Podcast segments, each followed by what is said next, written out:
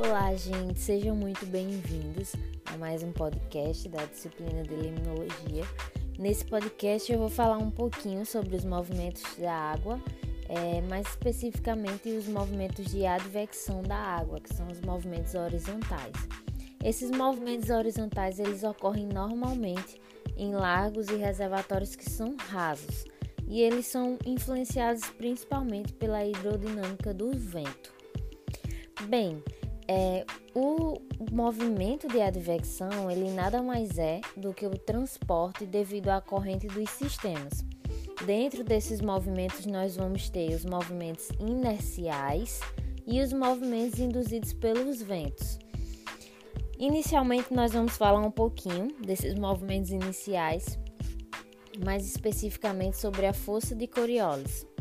A força de Coriolis, embora ele não possa embora ele não possa causar um movimento na água, é importante estudar essa força porque ela pode modificar a direção do movimento da água, especialmente em lagos e estuários que são grandes. Então, afinal, o que é a força de Coriolis? A força de Coriolis é uma força aparente que surge porque analisamos o escoamento fixando como referência a Terra, que está em movimento de rotação. No slide da professora Vanessa Becker tem várias imagens e vários exemplos onde vocês visualmente conseguem enxergar melhor esse conceito.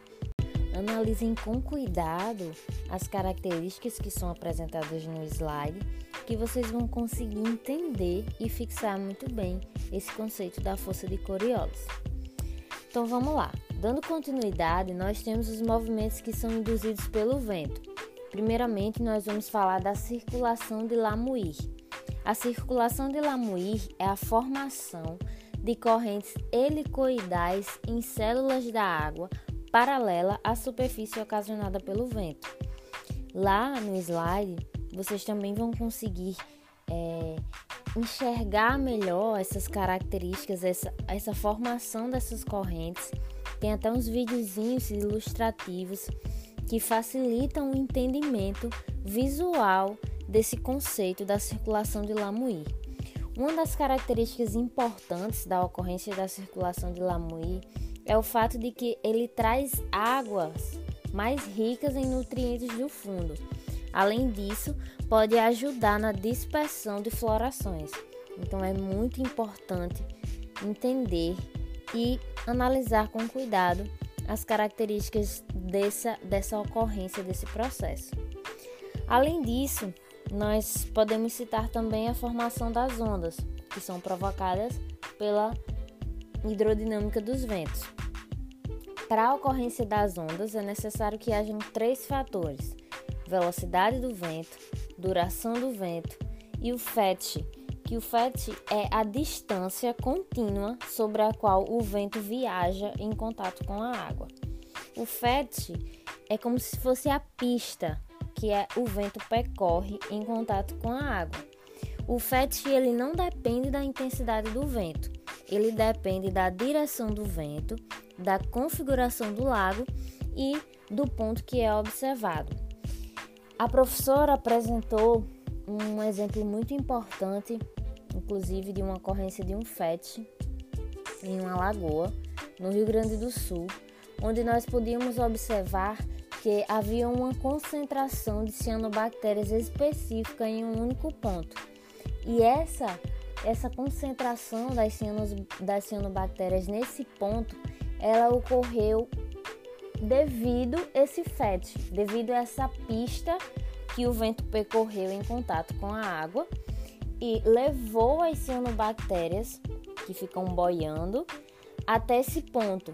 E nesse ponto especificamente houve essa concentração maior das cianobactérias. Por isso é bem importante entender esses conceitos, porque eles fazem toda a diferença na compreensão dos, dos sistemas de uma maneira geral, principalmente os sistemas rasos, que é onde essas, esses processos normalmente ocorrem. Além disso, nós temos outro processo muito importante que é o seixe, que o seixe ele nada mais é do que flutuações que ocorrem ao nível da água, de grandes corpos de água, que ocorrem como resultado de uma perturbação inicial, como por exemplo a mudança de intensidade do vento. É como se o seixe ele fosse uma onda estacionária do lago que dá uma ideia de frequência natural de oscilação.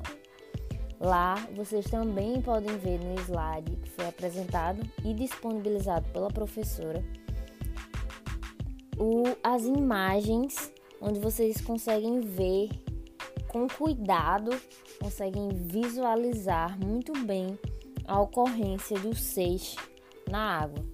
Então é isso, gente. Espero que vocês tenham gostado e espero que vocês estejam usufruindo dessa ferramenta como mais uma alternativa para facilitar o entendimento e a compreensão do conteúdo e, claro, para potencializar de alguma forma os resultados de vocês na disciplina.